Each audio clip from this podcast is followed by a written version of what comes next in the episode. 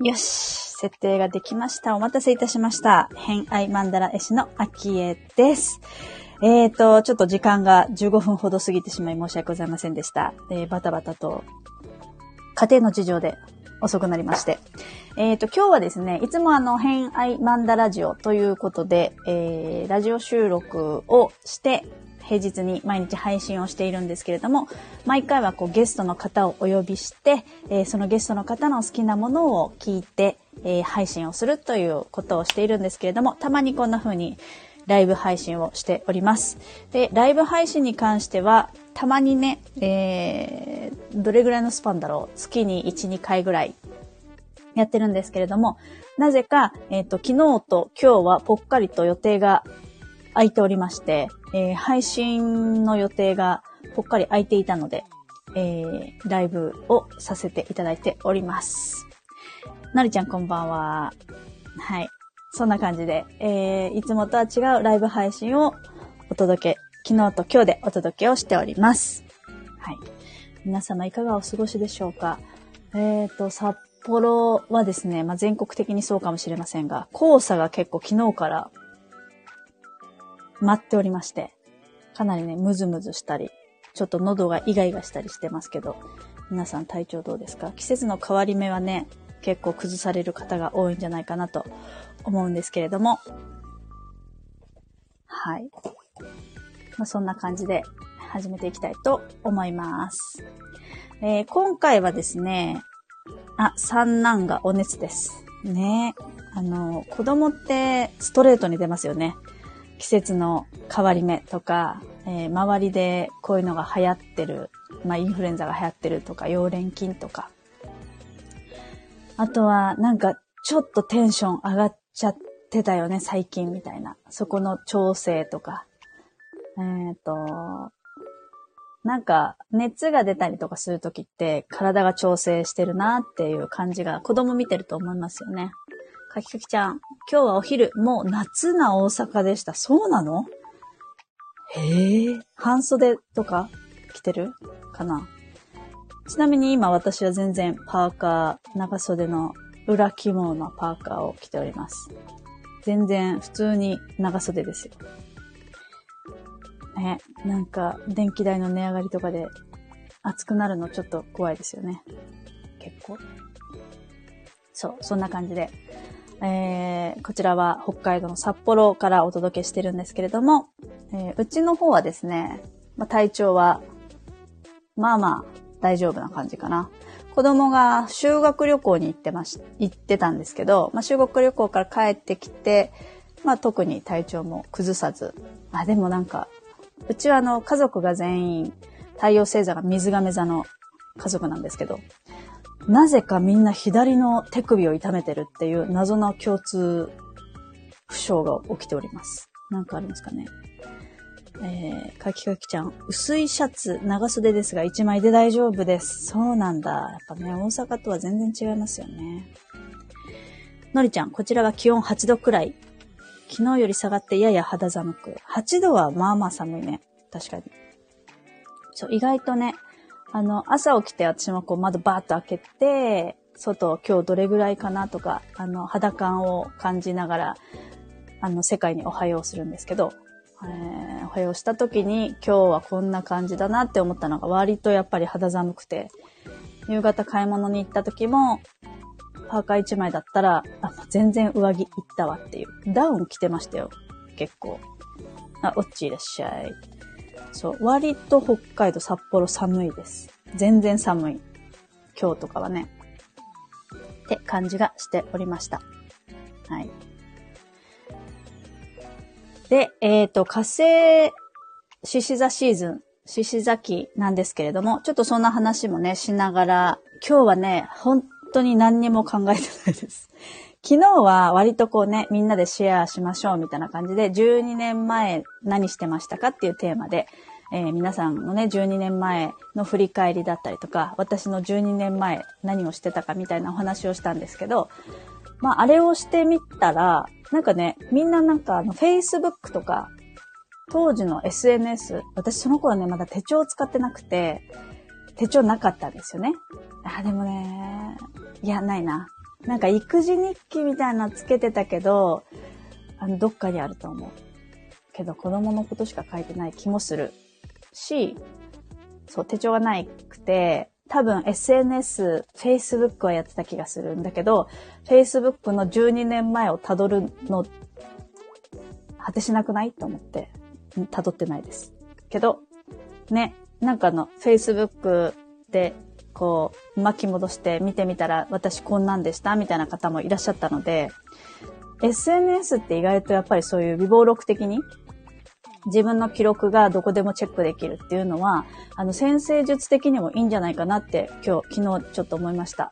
あの、何が起こったかって、なんか、あの、SNS って今、普通に、あの、割と、こう、皆さんにとって有用な情報をお届けしますみたいなのが割と多い気がするんですけど、意外と、こんなパフェ食べましたとか、誰々と会ってましたみたいなあの、昔ながらの何でもない投稿って意外と自分にとって有益な情報なんじゃないかって思ってます。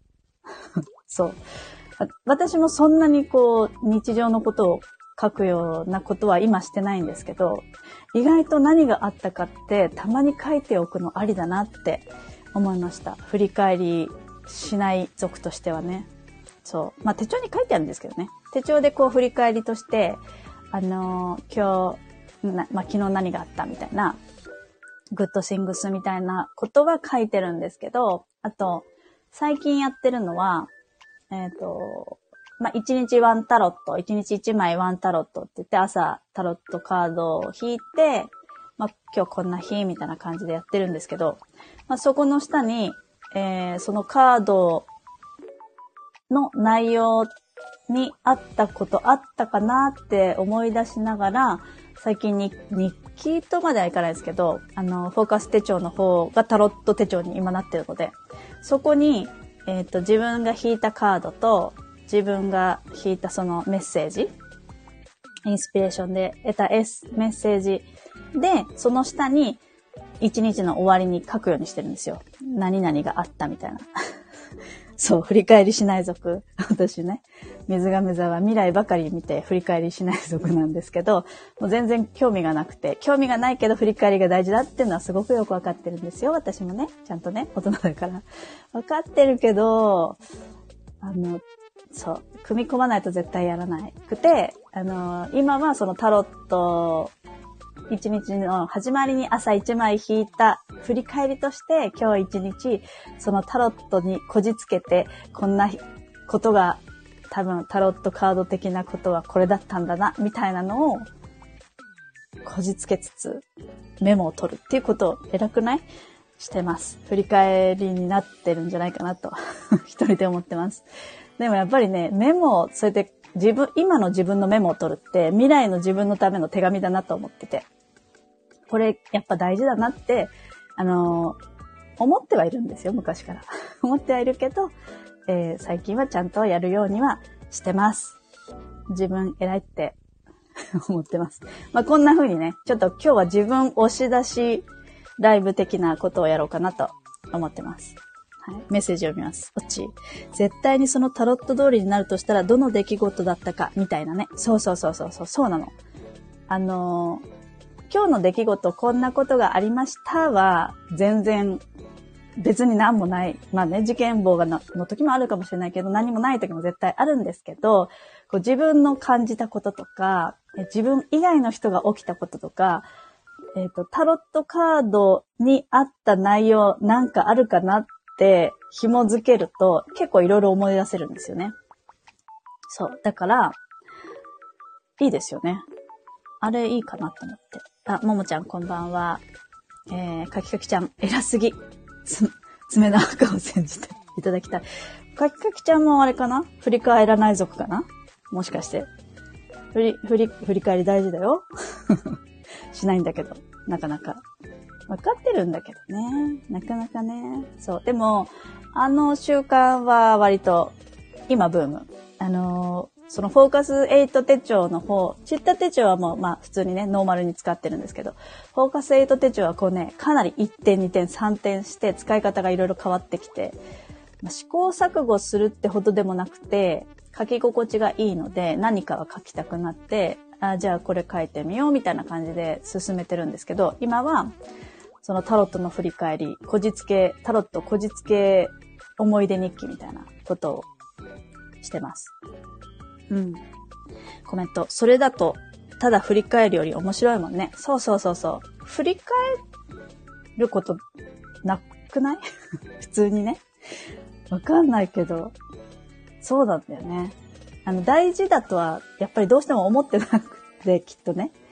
だからこそ、そこにこじつけようとすると、ちょっと面白がれるっていうのは確かにあるから、あの、タロットいい習慣だなってちょっと思ってます。そう。一日ワンタロットももう全然、あの、普通に、お、朝起きてすぐ弾くんですけど、あれも全然、多分もう習慣になってるから、あの、そ、朝弾いたのが夜振り返った時に、あ、これ通りじゃんとか言うと、ちょっとときめくし、テンション上がるし、うん、なんもないけど、あの、お菓子のことだったかなとか、えー、あそこを歩いた時のあの葉っぱの形のことだったのかなとか、こじつけますよね。でもそういうのってすごい大事。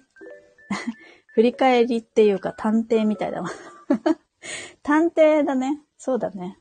確かに。そうそう。そうなの。だからあのー、視点が変わるよね。視点が変えられるのが、あの、そういうスパイスとしてはいいことだなと思って。こう淡々としたね、日常の中で、朝の自分の直感とつなげていくみたいなことができるので、うん、割といいですね。はい。まあ、こんな感じで、今日は本当に何にも決めてません。あのー、なんかこう、コメントとかお題とかもらえると、それで進んでいくので、ぜひ気軽にコメントください。のりちゃん、今日のアストロダイス11ハウス、お牛座付きだったけど？うんうん。のりこちゃんはアストロダイス。アストロダイス、皆さん知ってますかね？私もちょっと出そうかな。ついでに聞いちゃおうかな。アストロダイスって言って、えっと、サイコロが3つあって、えっとですね、3つのサイコロの1つが、星座、12星座が書いてある。もう1つが数字が12個書いてある。もう一つが天体が12個、10天体プラスドラゴンヘッドとドラゴンテイルが書いてある12面体のサイコロが3つあるんですけど、それを一気にこう振って、えー、自分の中でテーマを決めて振って、出たものをこう組み合わせて、えー、占うみたいなことなんですけど、それをのりこちゃんがやっています。えー、11ハウス、お牛座、月だったけど、手作りミートソース超美味しいのいただきました。いただいたんだ。亡き母を思い出した月のお牛座。まさにと今振り返って思、思いました。へえ。はちころちゃんこんばんは。へえ。ち、私、アストロダイズ、ダイスなくしたよ。どこ行ったんでしょう。アストロダイスでわかりました。えー、じゃあ今からやりますね。えー、オッチのアストロダイスはどこにあるんでしょうか？はい、出ました。えー、サソリ座月1ハウス。うーん。オタクグッズ入れにあるんじゃない？オタクグッズ入れのカバン探してください。はい。これが答えだそうです。ちょっと見てきて。ももちゃん、アストロダイス聞くけど何なのか知らなかったです。そうなの、そうなの。あのー、私と確かオッチーは、アマゾンで買ったら、中国経由で、中国からやってくるって言って、1ヶ月ぐらいかかったよね、あれね。そう。受ける。はちころちゃん、アストロダイズ弾いてくれるか。あ、いいですよ。アストロダイズで弾きましょうか。ありそうだな。そうでしょ。絶対隙間に入ってるって。オタクグッズ入れ。オタクグッズ多すぎて、どのオタクグッズかわかんない。あ、じゃあどのオタクグッズか弾いてみましょうか。いきますね。はい。えー、じゃあ、オッチのオタクグッズの中にあるアストロダイザー、どのオタクグッズの中に入ってますかはい、出ました。あ、またサソリだから。サソリ8ハウス、天皇星だって、えー、意外なとこですね。意外な奥深くにあります。隠れてる隠れてる。そうそう。隠れてるから、あの、一回全部出してください。一回全部出して、そこの方にあると思います。見てきて。はい。えー、はちこちゃん、お願いします。まだ持ってないです。うん。アストロダイスの先駆けはもちろんね、オッチ。なんだっけ？えっ、ー、と、あの人、誰でしたっけ？アストロダイスといえば、誰さんだっけ？ここにあるよ。よいしょ。えー、星見当番さん。あの頃は、俳句が流行ってたよね。確か。あ、そうそう、星見当番さん。パソコン近くのオタクグッズ。あ、なるほどね。パソコン近くのオタクグッズかもしれない。あの頃。あの、アストロダイスが第一次ブームが来た時は、確か、そうそう。星見当番さんの、星見当番さんは本を出していて、ブースかな？ブースかなんか、ツイッターとかで見たっけ？それで、あの、アストロダイスの振った、えー、アストロダイスワークブックっていうのがあるんですけど、その、アストロダイスワークブックを見、見ると、こうね、あの、その読み解き方っていうか、このダイス振ってこれが出たら、こうですよ、みたいなのを、まあ、書き込み形式というか、アストロ単価を作るように、紙の空とか、あ、そういえばね、かきかきちゃん好きじゃない？こういうの。えー、アストロ単価。単価を五七五七七で表すんですよ。五七五だったっけ？アストロダイスワークブック知らなかった。そう？あの、あ、そうだね。過去のあれが見れないからね。そう、アストロ単価を、あ の時作ってたよね。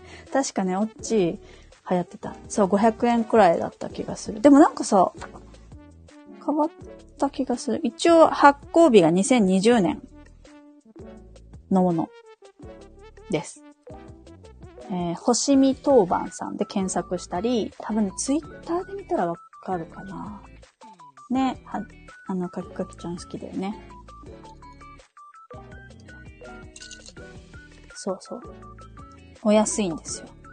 うん。のりちゃんは買ったらいいと思う。ダイス持ってるから。でも、どっちかっていうと私はこのビジュアルが好きで、この天体とサインと、えー、数字が書いてある12面のサイコロ。ビジュアルから入ってますね。アセン天秤座だからですかね。これは。あの、思いついて見てほしいことがあれば言ってください。まあそういうので、のりこちゃんは遊んだりしてますね。なんかこういう直感系の木線とか、えー、タロットカードとか、えっ、ー、と、オラクルカードとか、こういうサイコロとか、そういうのもね、こうやって遊びながら星のお勉強ができるので、アストロダイス、星を勉強したいとか、星の理解をしたいっていう人は、やってみると結構おすすめです。筋トレになるかなと、星の筋トレになるかなと思っております。はい。そんな感じですね。で、火星の双子座、双子座じゃないや、えー、獅子座シーズンに入ったので、今日はこう自分押し出しライブっていうふうに一応題したんですけれども、えー、まあ、火星っていう、ま、まず、そのね、天体がどんな天体かっていうと、まあ、火星っていうぐらいですから、火の天体で、まあ、エネルギーだったりとか、えー、とですね、こう、なんかこう、エネルギー、その行動するための天体、行動を即してくれる天体なんですけど、まあその行動をするっていうこと自体は、まあいろいろあると思うんですけど、あの、実際に、こう、情熱とか勇気とかがやる気みたいなものもあれば、ちょっと行き過ぎると喧嘩になったりとか、えー、怒りから行動に移ったりとかする天体なんですよね。だからその結構コントロールも難しそうなイメージはあるかもしれないんですけど、やっぱり情熱だったり、えー、そういう怒りだったりっていう大元の熱がない限り人ってなかなか行動ができないと思うんですよね。なので、えー、火星っていう天体はその自分をこう動かしてくれる。何かに向かって何かの目的に対して動いていこうっていうこう意志の意志をこう使う天体になるんじゃないかなと思うんですけど、まあその火星がですね、えー、だいたい1ヶ月半ぐらい同じ場所、えー、お空にある一つのサイン、星座の場所に1ヶ月半ぐらいこう滞在しながらこう進んでいって、で、1ヶ月半後にまた次の星座に移ってっていうことで12星座をぐるりと回るのが約2年ぐらいのスパンで、えー、一回りするのが火星になります。なのでよくね、中長期的な、えー、計画を立てたりだとか、えっ、ー、と、えー、振り返りだったりとか、まあ結構ね、ビジネスで使ったりっていう人も結構いますよね。エネルギーなのでね。そう。それが火星になります。で、今いる、えー、場所が獅子座という場所にいるんですけれども、まあ、獅子座っていうのはどういうことかっていうと、えー、獅子座はこう自己表現とか、まあ、自己プロデュースみたいなものだったり、まあ、えー、火星と同じように火の星座になりますので、えー、そもそもこうサイン、星座っていうのは4つのエレメントに振り分けられていて、えー、まあ、今言った火の星座、あとは風、水、土と4つのタイプに分かれていくんですが、その中の火のグループに属するのが獅子座になります。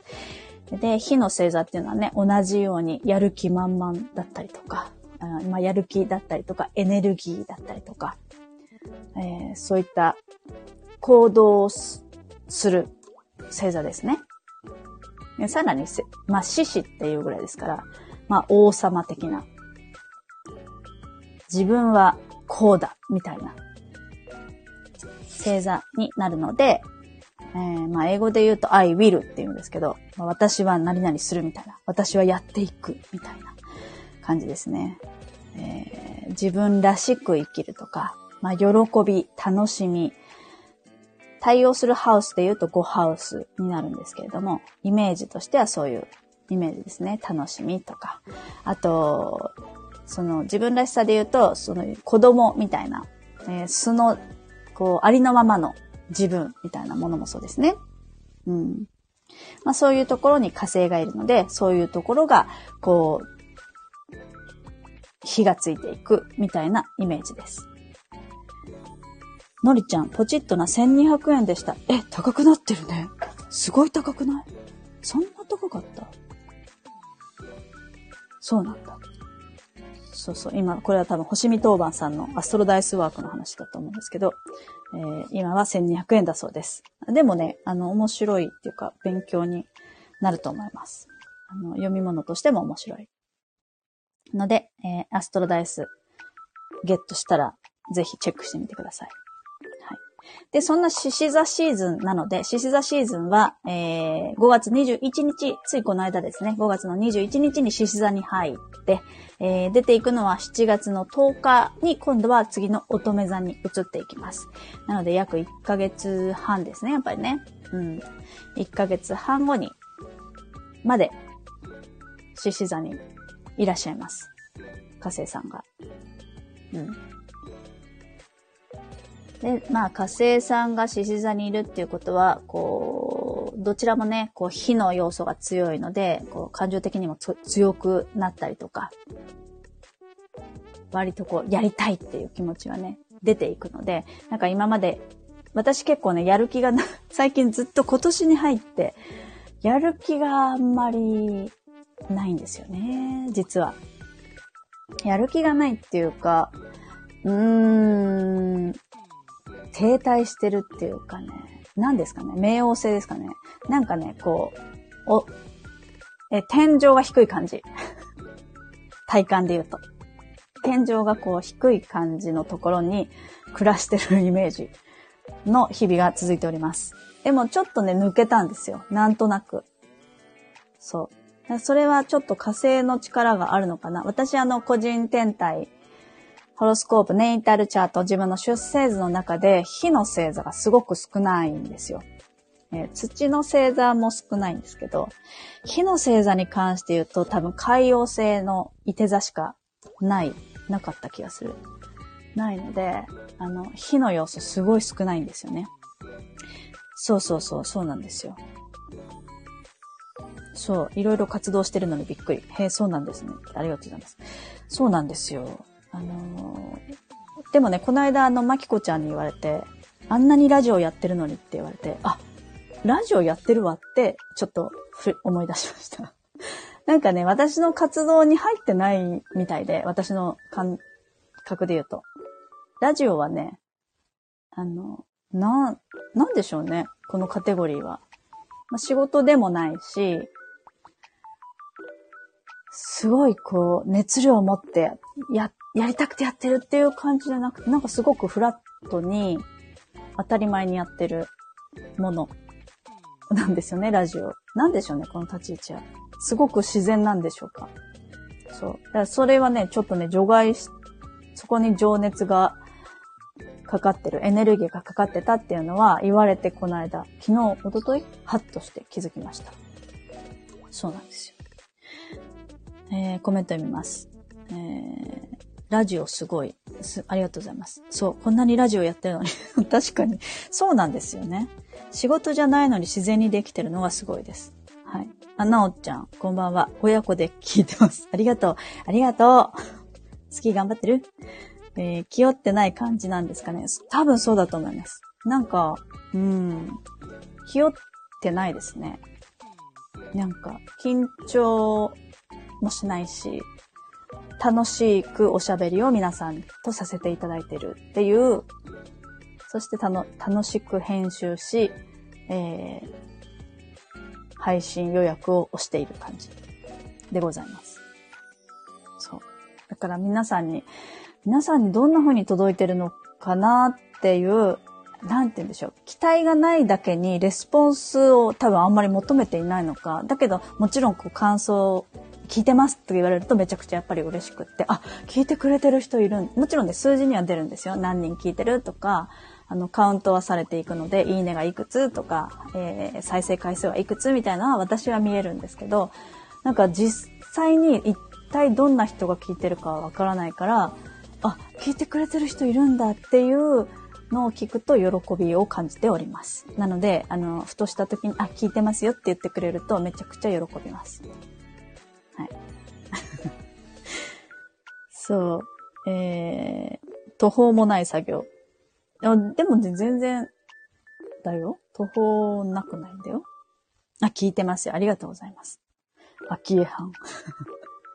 そうなんですよ。もうちょっとなんかこう、えー、ラジオの方も、まあ私はね、すごく楽しくフレッシュな気持ちで聞かせていただいてるんですけど、えー、こういうのもいいんじゃないとか、あのー、ご意見、ご感想、いつでもレターなどでお待ちしておりますので、ぜひよろしくお願いいたします。聞いてますよ、ありがとう。優しいみんな、ありがとうございます。嬉しいです。はい。なおちゃん、フラットの中に秋江藩のテンション上がっているのを。フラットだよね。そんなにテンション多分上がってない。まあ上がるときももちろんね、あるのかもしれない。感じるときがあります。あ、そうね。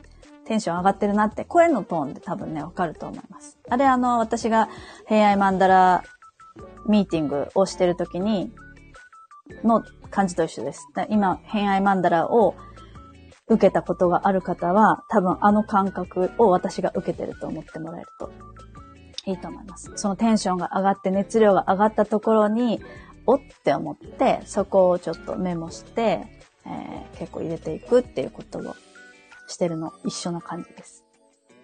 そう。なので、えっ、と、何の話してたかな？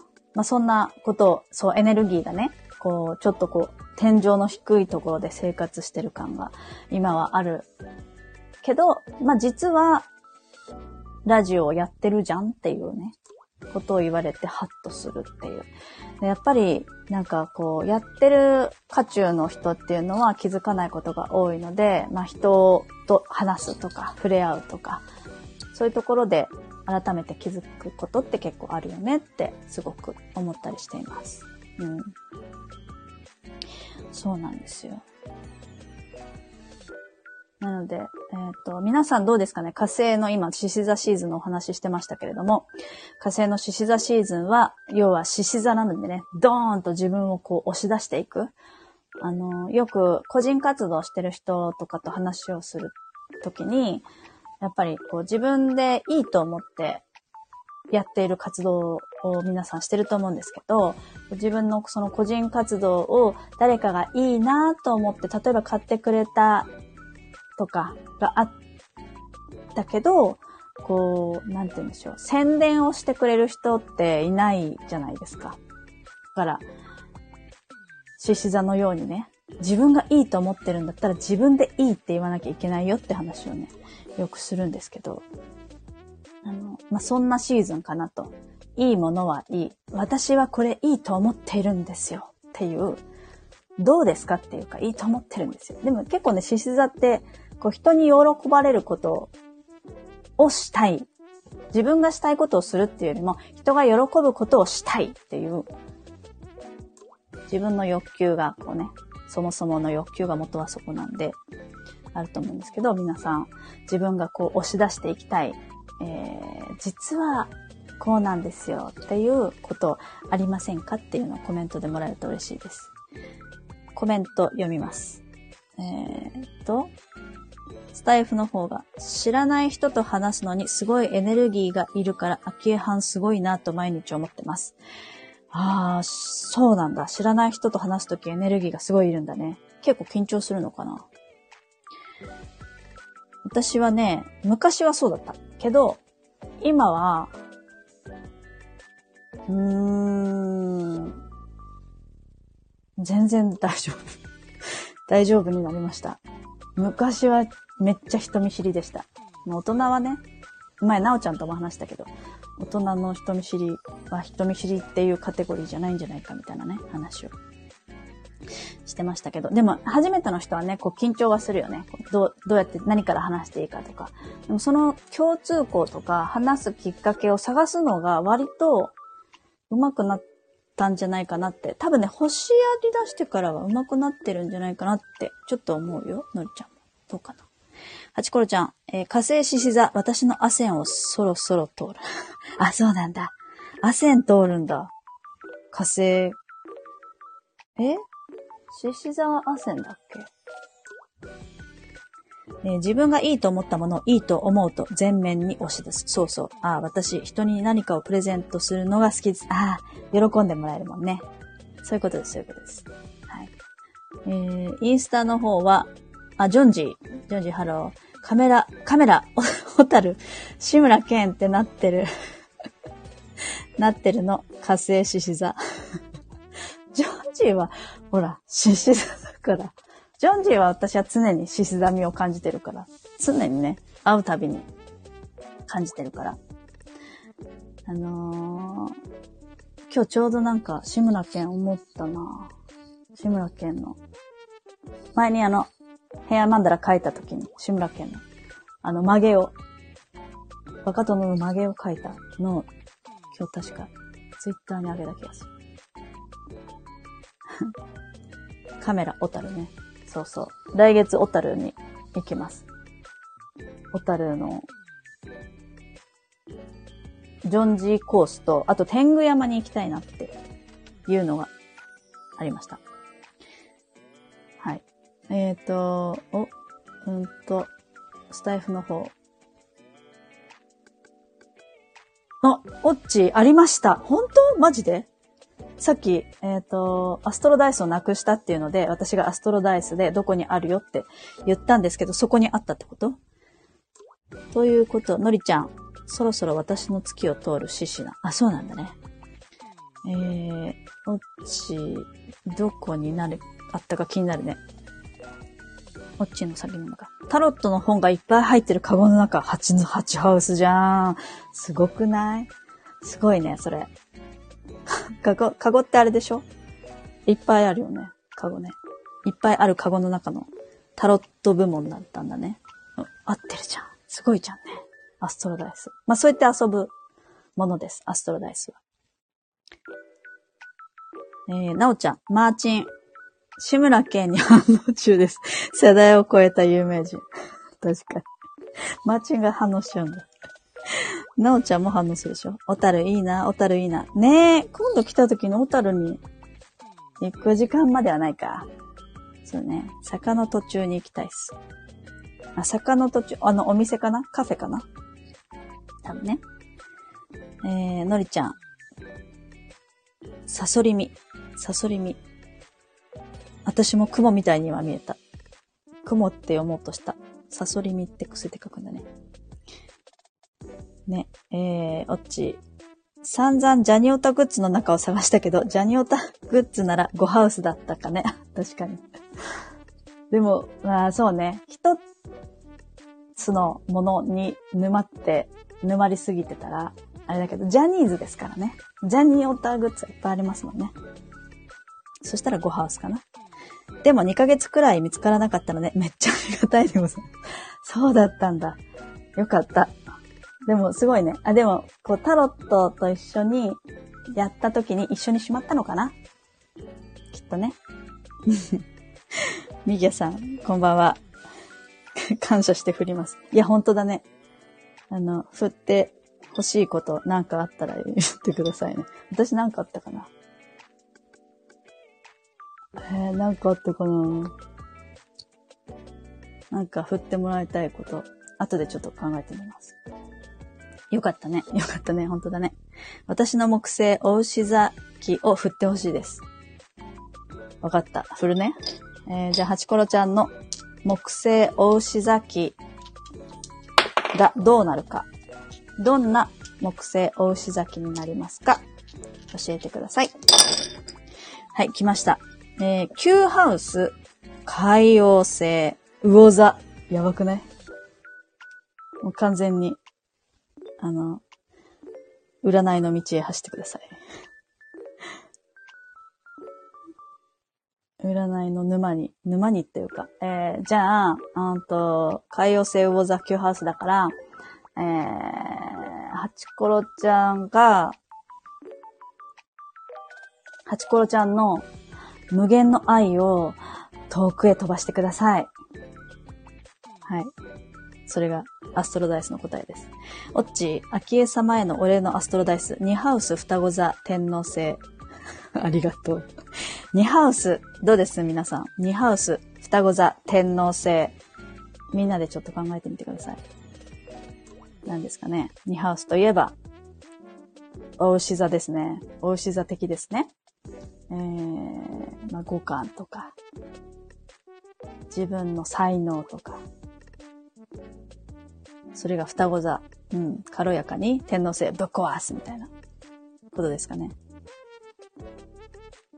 うーん。うんうんあでも、収入源がちょっとね、軽やかに変わりそう？だったり、えー、好奇心で、好奇心の才能を、ちょっと視点を変えてみると、価値観が変わるとか、そんな感じかな。どうですか？はい。そう。裏、無限の愛を遠くに飛ばすのが、ハチコロちゃんへのメッセージです。え、これはピンクだ。そうなんだね。カラーセラピストだよね。インターネットで五感のおしゃべり。ああ。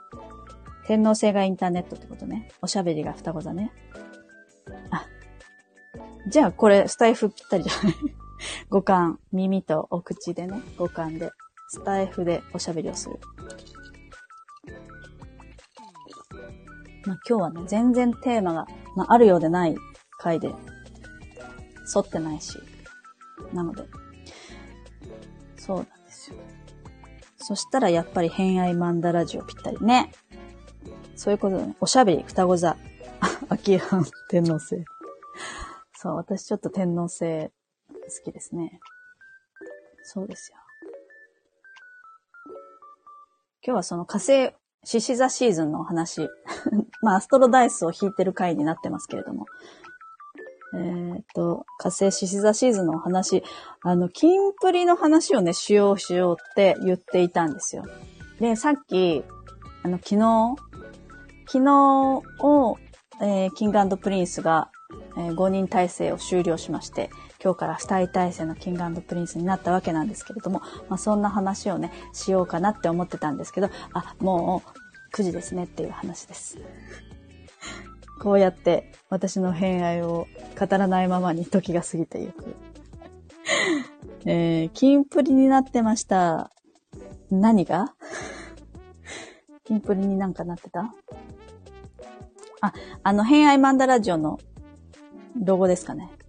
あちなみにこの背景の偏愛マンダラジオの今やってるところのロゴの真ん中は、あの、金、今のキンプリのアンドになってますね。キングプリンスのアンドが、ちょっと、あの、オタク的なこと言うと、アンドの、え上の王冠マークが、えっ、ー、とね、ティアラのマーク、えっ、ー、と、何？こう、えっ、ー、と、頭に、女子が頭につけるティアラのマークになったんですよ。キンプリのファンの名前はティアラっていう総称なんで、ティアラになったんですけど、まあでもそれがね、3本から5本になったので、まあ人数的に5人だからなんだなっていうふうに私は勝手に思ったりしてたんですけど、えっ、と、なおちゃん、真ん中ってもしかしてキンプリさんだったんだね。そうなんですよ。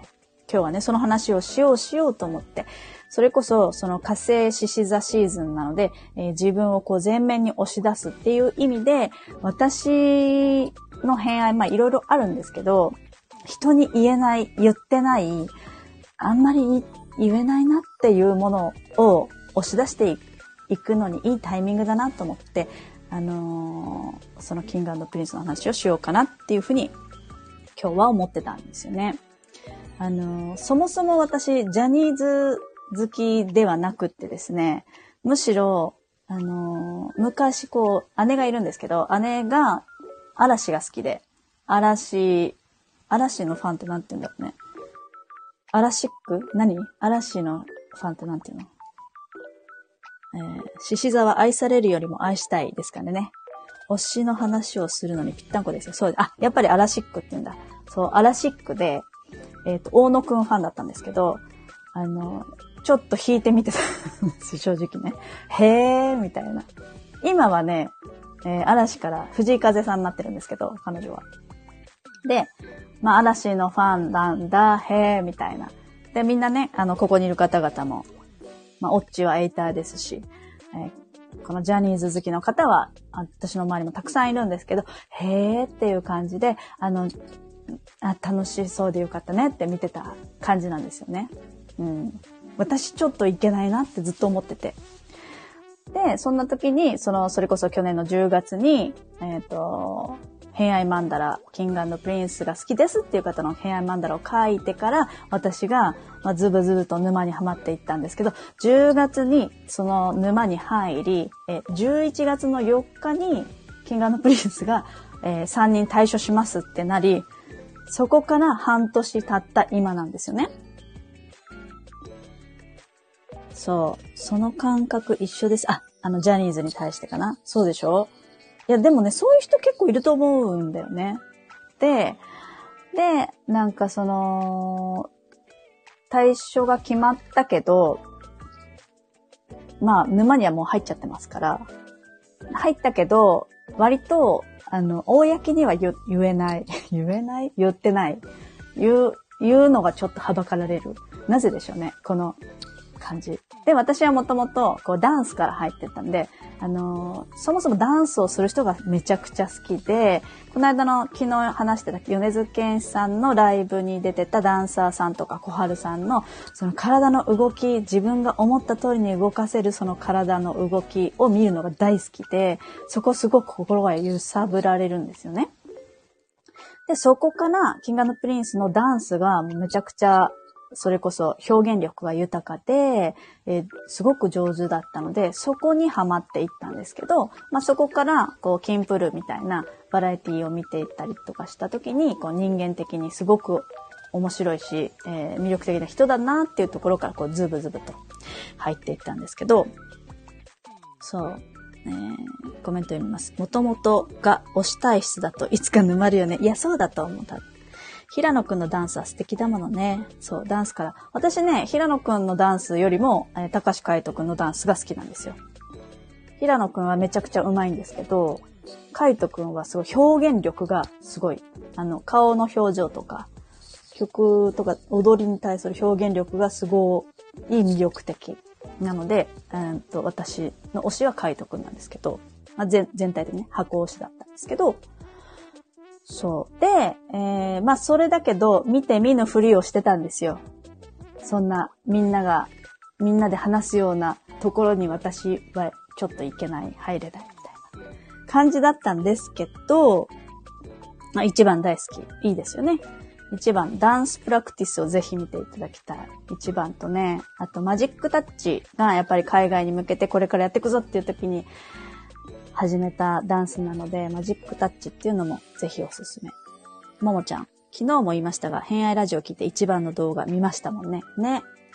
でもぜひね、見てもらいたい。あれまだ残るのかな？残るとは思うんですけど、いかんせん脱退されたので、残、あの、消えちゃうかもしれないんですけどね。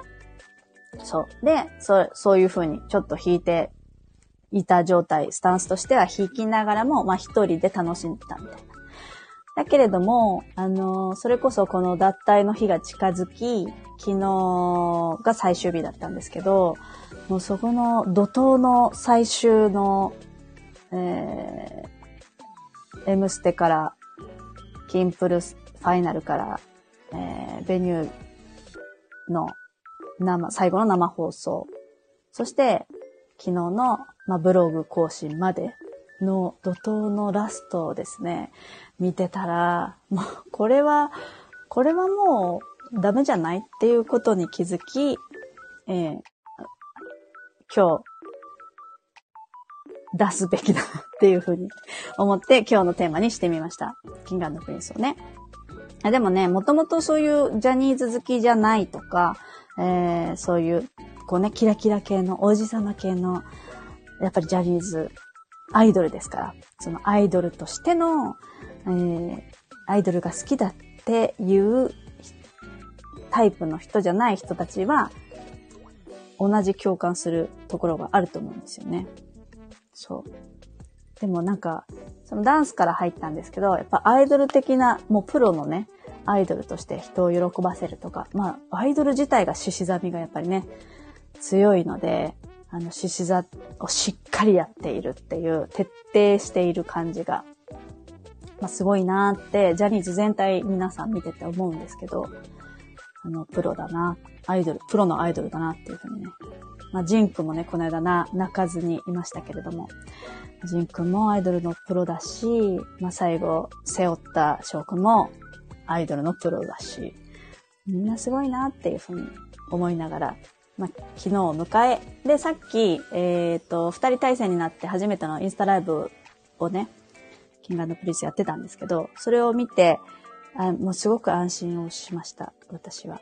えー、高橋海人君と長瀬廉君二人体制で、えー、もう次のシングルが決まり、6月21日に次のシングルが発売が決まってて、もう MV も撮って、えー、7月の1日から、キンプルから、えー、筋トレ、カッコ仮になって、えー、キンプルの後番組っていうかね、劇団ひとりさんと、えー、ザキヤマさんはそのまま継続で番組が始まり、えー、7月の2日には、キンプリと打ち合わせっていうファンミーティングも決まったということで、新しくスタートしたんだなっていうのを、まあ、見守りながら、えー、私はかなり、この半年間のジェットコースター状態のメンタルを超えて、今はすごくスッキリして、あの、ちょっとこう、感情が手放せそうだなっていうところに今はおります。キンプリ好きな人いますかね？この中に。あ、インスタの方。インスタの方。あ、マホンさんとか来てた。みゆきさんも来てた。こんばんは。そうなんですよ。なので、意外なんですけどね、私が多分、あの、友達とかに言うと、へえ、意外っていつも言われるので、えー、アイドルとかね、そういうジャニーズ系とか、キンプリとかいうのはかなり意外なことなんですけど、いや、でもね、まあ誰でもそうですよね。どの人もそうだと思うんですけど、その魅力が周りに伝えられるかどうかは別として、あの、人自体にそれぞれの魅力があるから惹かれるんですけど、うん、そうそう。ももちゃん、えー、キンプリ興味なかったですが、ダンスはめちゃくちゃかっこよくて 何度も見ました。それはね、もう始まってると思うよ。ぜひ、な、もっと何度も見てください。でも、あの、クオリティが高いとか、まあ、米津さんの MV もそうだし、あの、明日放送の偏愛マンダラジオで、絵本の、全然話違うんですけど、絵本のバムとケロシリーズのお話もするんですけど、あの、作り込まれたクオリティの高い作品って、やっぱり、あの、あそこどうなってるんだろうとか、ダンスがすごく上手だったりすると、もう一回あの美しいところ見てみたい。どういう動きをしてるんだろうとか、あのやっぱりそのクオリティの高いものだったり作り込まれたものは何度も何度も見たくなるっていうところが絶対あると思うんですよね。うん。だからこう再生回数も伸びるし、えー、見れば見るほどこうね、もちろん視覚から自分洗脳されていきますから、沼っていく。あの、米津さんとかね、再生回数めちゃくちゃすごいですから、あれはそういう効果。作り込みだったり、見えそうで見えないとか、えー、こうね、あの、ライティングとかもそうだし、作り込んでるとこもそうだし、理解ができないことを人って理解したいじゃないですか。で、わからないことってわからないままだと、人って不安なんですよね。だからその不安を解消したいから、知りたい。えー、納得したい、腑に落ちたい、っていう欲求から、こう何度も何度も取りに行くっていうことをする心理をついてるんじゃないかなって私は思うんですけど、うん。コメント読みます。えー、始まってる。始まってるってなった。あ、そうそう、始まってる。ももちゃんはもう始ま、始まってますので、あ、あの、ウェルカムです。いらっしゃいませ。バムケロ、めっちゃ面白いよね、細かなところ。そうなんですよ。あれ、見つけるのが本当に楽しくって、この間その、ラジオで話した時に、うちにも何冊 ?4 冊ぐらいあるんですけど、読み聞かせてね、昔買って、そのまま好きだから置いてあって、久しぶりに読んだら、やっぱり今読んでも面白いバムケロは、すごく。そう。なので、まあそんな話を、バムケロの話を、えー、明日かな？うん、明日しますね。明日はね、えっ、ー、と、広島の写真屋さん、フォトスタジオをされて、夫婦でフォトスタジオをされている方、沙織さんって言うんですけど、がゲストに来てくださって、バムケロの話とか、あとね、ピンタレストの話するよ、ももちゃん。ピンタレストの話とか、します。してます。うん。という感じですね。はい。そう。えっ、ー、と、私も最近数年ぶりに読んで、やっぱりおもろってなった。ね、バムケロ面白いし、全部集めたいし、大きい絵本で買えばよかったってその人も言ってて、確かに。私もちっちゃい版で買ってたから。でもあれ、ね、一緒に探すの楽しいんですよね、子供と。そうなの、そうなの。絵本は割と私、うちにもいっぱいある、ありますね、まだまだ。そう、ピンタレスト、フォトスタジオ。わかる私もちっちゃいやつ。ね、ちっちゃいやつの方が、あの、持ち運びもできるし、いいんですけど、あの、バムケロは細かい書き込みが多いから、よく見たいみたいな、こう、ピンチアウトしたいみたいなね、風になりますよね。そう。ああいうやっぱりこう、心を込めてしっかり作り込まれたものって、やっぱり魅力だなと思って。まあそういうところもキンプリにはあって、まあキンプリの話に戻るんですけど、キンプリのダンスだったりとか、作ったものは結構、米津さんもそうですけどね。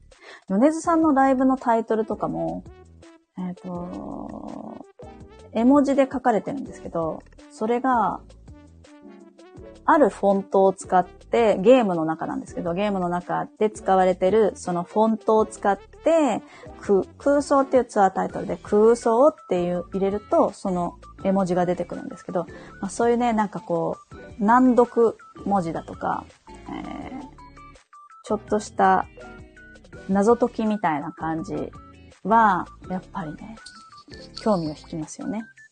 うん。ももちゃん、バムケロ知ってるけど地味に読んだことがないので気になる。うん、すっごいね、可愛いよ。その中で話してたんですけど、バムケロ以外のキャラクターのサイズがちっちゃすぎるって話になって、あれは妖精なんでしょうか？みたいな。あれ妖精なのかな？ちっちゃい犬とかね、出てくるんですよ。サイズ感。あ、そうそう、偏愛マンダラもまさにそれじゃん。そうなの。私はそれを多分ね、目指してるんですよ。あ、こんなところにも、みたいなのが、いっぱい体験をしてもらいたいなと思って、細かく入れている。多分好きなんだと。ももちゃんにバムケロ貸してあげてください。はい。そうなんですよ。なので、なんかそういう、やっぱり、きちんと向き合ってしっかり作ったもの、真剣にやっている人たちの情熱っていうのは、やっぱり届くんだなっていうのが、まあ今の感想ですかね。まあでもね、皆さんそれぞれいろんな人が好きだと思うので、その人のきなものだったり、表現していることっていうのが自分の潜在意識の中の何かに触れて、こう、こう、ワクワクしたりとかね、えー、もっと見たい、もっと見たいっていう風になると思うので、それはぜひ大事にしながら、この火星獅子座シーズンにはぜひ押し出していきたい、行ってもらいたいなって思ったりします。はい。この、えー、シーズン的には7月の10日まで、まあ、その後ね、太陽獅子座シーズンも入ってきますから、太陽獅子座シーズンもね、こう、外へ外へ向かっていきますけれども、今は追い風的に火星がね、こう出してくれるので、えー、ぜひ、好きなもの同士で繋がれた方が、多分より豊かに楽しくなっていくと思うので、あの、恥ずかしがらずにどんどん出していけばいいんじゃないかなと思っております。はい。私もその、恥ずかしがらず、キンプリ出し、どうだろうでも、出すかななんか今日が最後のような気がしなくもないです。そんなに言うのは。なんかこう、やっぱ、こう、最後に向けての、こう、フィナーレに向けてのピークがね、ありましたから。あとはこう、淡々と応援していくみたいな感じになるんじゃないかなと、自分ではなんとなく思っています。あまりね、沼ると何も手につかなくなっちゃうので、多分ね、やる気がないっていうか、こう天井が低い感じっていうのはそのこともあったような気がしてます。あの、まさに11月から半年間だったので、年末とかで、うん、今年に入ってはずっとそんな感じだったから、多分、こう、心の底の方ではそれが影響して、そっちに気がいっちゃって、こう、自分の、なんて言うんですかね、クリエイティビティが発揮されないというか、ちょっとエネルギーが他に行っちゃってる感があったので、そう。これは多分ね、もっと出して、楽し、もっとみんなと楽しんでいれば違う方向に行ったんじゃないかななんてちょっと思ったりもするので、えー、これからは好きになったものはどんどん出していこうかなと。なんとなく自分のキャラに合ってないとか思いがちなんですけど、まあ、それはね、自分が思ってるだけで、えー、人が判断するものではないので、えー、どんどん自分は出していっていいんじゃないかなと思っております。みんなないんですかね？言ったら恥ずかし、恥ずかしいみたいな。好きなものとか。みんな言ってるのかな？これが好きとかあれが好きとかね。そう。偏愛マンダラジオでも、まあ、好きなものを聞いてるんですけど、あの、多分もっときっと本当はあるんだろうなとたまに思ったりしてます。まあラジオの時はね、そこまで深掘りしないんで、さらりと私も聞くだけにしてますけど、あの、ヘアマンダラを書くミーティングの時には、もうちょっと多分もっとあるんじゃないかなっていうところまで結構出してきてくれるので、皆さん。そう、そっちの方がね、やっぱね、話は聞くのは面白いですね。うん。はい。ということで、えっ、ー、と、今日は、これといったテーマを持たずに、まあ、獅子座、火星獅子座シーズンっていうテーマだけは掲げましたけれども、えー、一応今回のラジオの内容としては、アストロダイスの話もありましたね。結構アストロダイスの話したりとか、えー、まあ、キンプリの話したりだとか、その火星の話したりだとかっていう感じの1時間を放送、配信をさせていただきました。はい。ありがとうございます。楽しかったです。ありがとうございます。ラブ、ラブ。はい。ありがとうございます。ということで、えー、今日もお聴きくださりありがとうございました。また明日からは通常配信に戻りまして、えー、朝の5時55分に、えー、収録したものを配信、予約で配信をしているので、いつでも聞ける状態でなっております。えー、皆さんの月星座と金星星座を、えお伝えして、そこにちょっとね、フォーカスしつつ、え私のその収録後のアフタートークも交えながら、えー、1人の方に対して3回ずつ平日毎日配信しております。ので、えー、大体ね、1回20分ぐらいの放送なんですけど、えー、何かのお耳のお供にできれば嬉しいなと思っております。はい。ももちゃん、私も楽しかったです。ありがとうございます。ありがとうございます。またあのー、ライブはね、今回急遽当日に告知が多かったんですけど、また次にライブやるときにはテーマを掲げ、えー、こんなの、こんなテーマでありますのでっていうふうに、えっ、ー、と、こう呼びかけをしますので、皆さんレターとかコメントとか DM とかいつでもいいのでえ、くださるとシェアしながらね、皆さんのその星読みのお勉強になったりとか、自分の参考になったりだとか、ま、そういう機会になればいいかなと思っております。はい。ということで、えー、今日もお聴きくださりありがとうございました。偏愛マンダラ絵師の秋江でした。では、また。今日は遅かったね。9時までだった。9時16分。はい。皆さん、良い夜をお過ごしください。では、また。おやすみなさい。